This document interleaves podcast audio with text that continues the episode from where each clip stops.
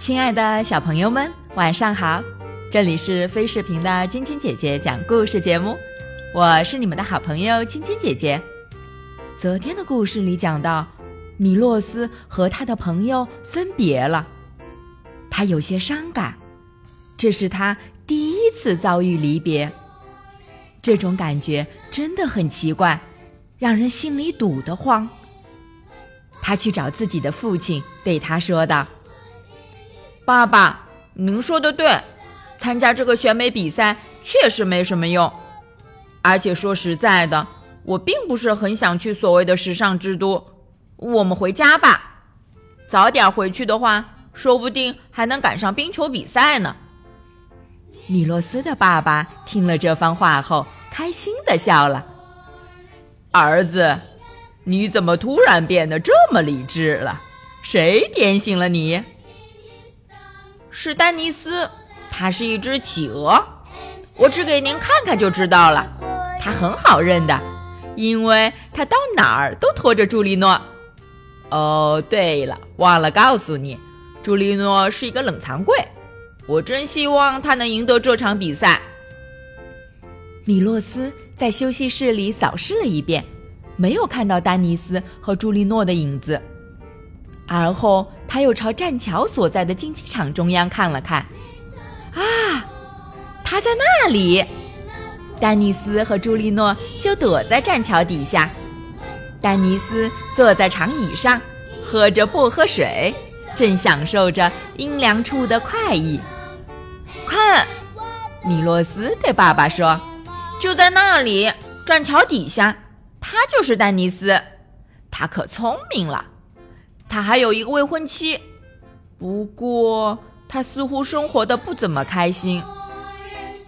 米洛斯和爸爸准备启程回家了。就在这时，大象出现在竞技场入口，马上就要登场了。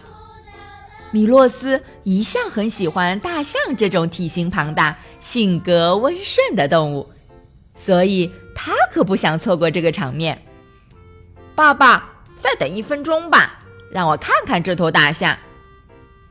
大象迈着庄严的步子在栈桥上走着，它长得高大威武，但看起来很是温顺。米洛斯想，也许大象才是世界上最漂亮的动物吧。当米洛斯无奈地垂下双眼时，他注意到栈桥轻微地晃了晃。他心想：“这些棕榈木可能也不太结实吧。”而此时，他的心里也出现了一种不好的预感。米洛斯是对的，角马的直觉一向都非常准。大象迈出第三步时，栈桥就开始剧烈的晃动，一副随时都有可能坍塌的样子。但躲在桥底下的丹尼斯。却完全没有反应，而是继续悠哉地抿着薄荷水。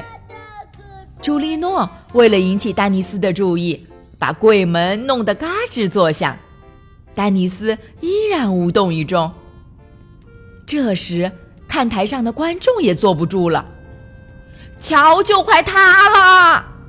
一些人喊道：“大象实在太重了。”另外一些人说。米洛斯二话不说，三步并作两步的冲到了竞技场中央。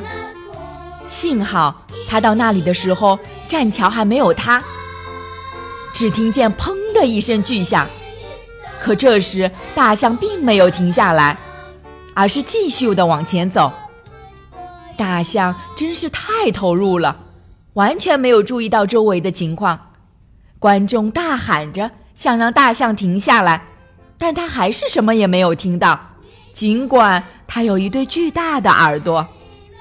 情况非常糟糕。最终，大象的体重压垮了不堪一击的栈桥，可怜的丹尼斯被挤在角落。米洛斯开始了营救友人的行动。那么，米洛斯的营救行动能成功吗？明天。继续来听晶晶姐姐讲故事吧。今天是湖南省张家界市胡浩轩小朋友和上海市黄子欣小朋友的生日。晶晶姐姐和小羞羞、小点点还有小朋友们在这里祝两位小宝贝生日快乐，每天都健康快乐的成长哦。喜欢晶晶姐姐讲故事节目的朋友们，可以关注微信公众号“飞视频”，收看我们每天为小朋友们精心准备的视频节目。也可以通过喜马拉雅收听晶晶姐姐讲故事电台广播。宝贝们的家长可以将小朋友的生日、姓名和所在城市等信息，通过非视频微信公众号发送给我们，我们会在宝贝生日当天送上我们的生日祝福哦。好了，小朋友们，祝你们做个好梦，晚安。小点点、小羞羞也祝你们做个好梦，晚安。